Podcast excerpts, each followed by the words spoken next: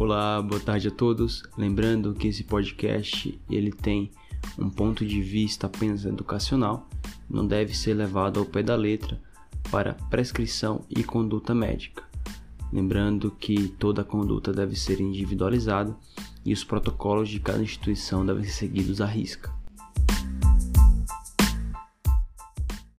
Olá, boa tarde a todos. Hoje nós vamos falar um pouco sobre amiloidose cardíaca, que é uma doença cada vez mais encontrada na prática clínica e que tem ganhado cada vez mais importância pelo surgimento de tratamentos específicos nos últimos anos. A amiloidose cardíaca é caracterizada pela deposição de proteínas amorfas no tecido cardíaco, predominantemente na porção extracelular e há basicamente dois tipos: a amiloidose AL, em que há a deposição de cadeias leves mal formadas no tecido cardíaco e há uma relação bastante íntima com gamopatias monoclonais, seja o mieloma múltiplo ou até a forma mais leve das gamopatias monoclonais, que é a gamopatia monoclonal de significado indeterminado. A outra forma de grande importância da amiloidose cardíaca é a amiloidose ATTR, em que há a deposição de transtirretina mal formada no tecido cardíaco. Essas são as duas grandes formas de amiloidose cardíaca que nós devemos ter em mente. Há outras formas mais raras, mas que têm uma menor importância clínica pela sua frequência muito mais baixa em relação a esses dois tipos principais. A amiloidose cardíaca ela vai ter uma apresentação clínica com estigmas de insuficiência cardíaca, tanto insuficiência cardíaca esquerda com congestão pulmonar, quanto com marcada insuficiência cardíaca direita e congestão sistêmica. A maior parte desses pacientes, principalmente em um estágio mais precoce da doença, vai ter uma insuficiência cardíaca com fração de ejeção preservada, muitas vezes com padrões de disfunção diastólica no ecocardiograma bidimensional.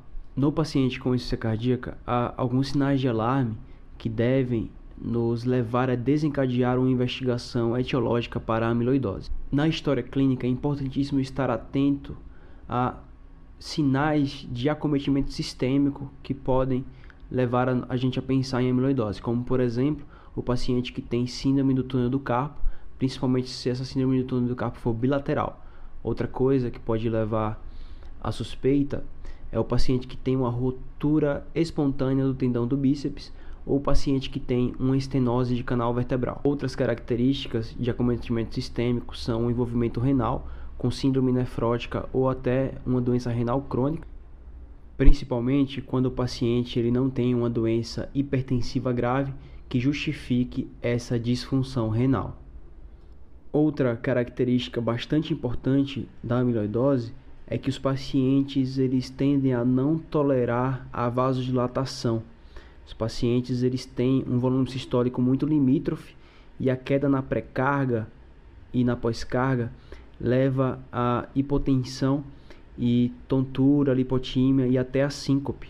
Então, a prescrição de antihipertensivos, de diureticoterapia deve ser bem parcimoniosa nesses doentes. Afinal, além desse volume sistólico bem limítrofe, os pacientes tendem a apresentar desautonomia por acometimento da proteína amiloide dos nervos periféricos. Outra característica que pode nos levar a suspeitar de um acometimento sistêmico na amiloidose e que aumentam também a chance daquela disfunção miocárdica ser secundária à amiloidose é a presença de uma importante neuropatia periférica. Então, no paciente diabético, se não for um diabetes realmente descontrolado, que justifique 100% aquelas queixas de queimação, de neuropatia periférica, é importante nós pensarmos na possibilidade de amiloidose. Além desses sinais e sintomas já citados, a presença de macroglosia, de petequias periorbitais e de sintomas gastrointestinais, como por exemplo desabsorção ou dispepsia, também podem aumentar a nossa suspeita para a possibilidade de amiloidose.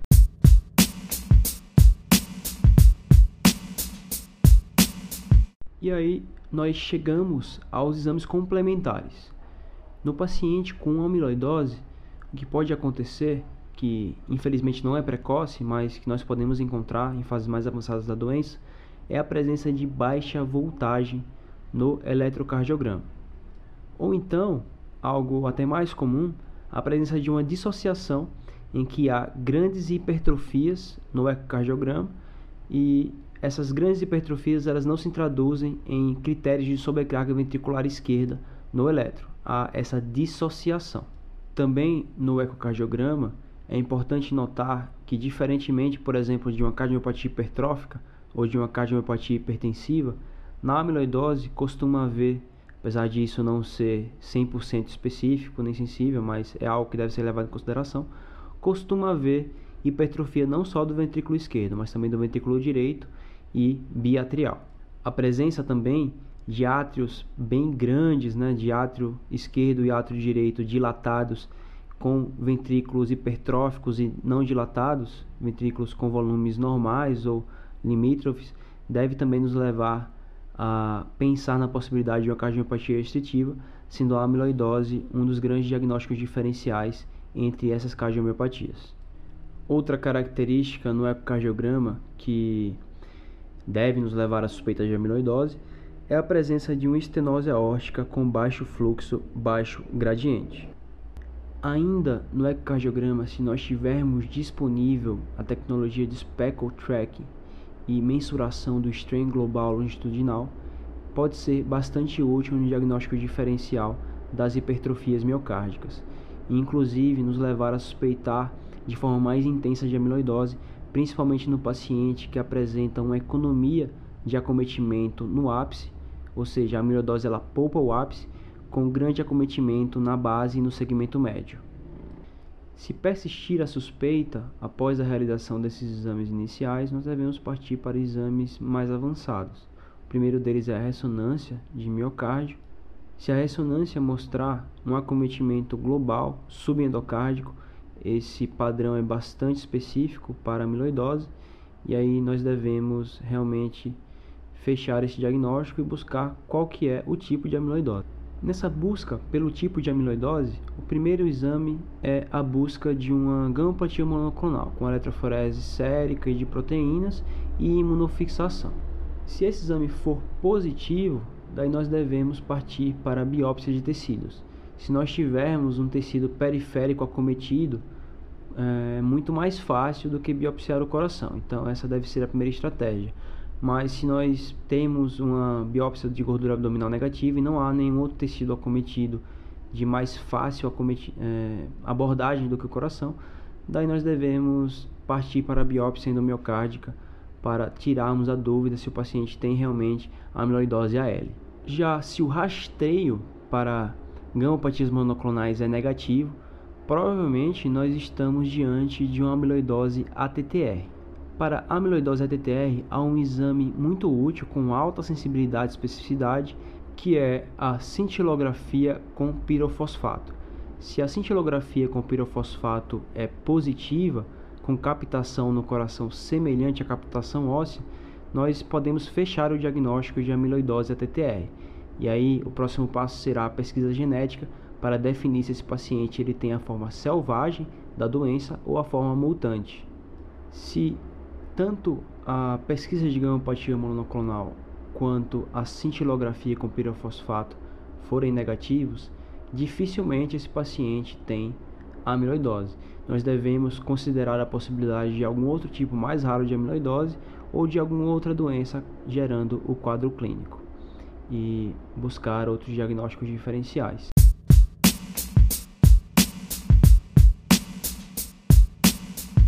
Sobre amiloidose cardíaca, é isso. Lembrando que é uma doença bastante complexa, mas para o não especialista é importantíssimo nós pensarmos na possibilidade de amiloidose cardíaca e saber quais são os sinais de alarme que podem desencadear uma investigação mais detalhada sobre a doença. Os pacientes que apresentam esses sinais de alarme devem ser encaminhados para um cardiologista especialista em miocardiopatias para que seja feita de forma correta o diagnóstico e para que esse paciente tenha acesso às novas terapias que modificam comprovadamente o curso da doença. Muito obrigado, uma boa tarde, fiquem bem.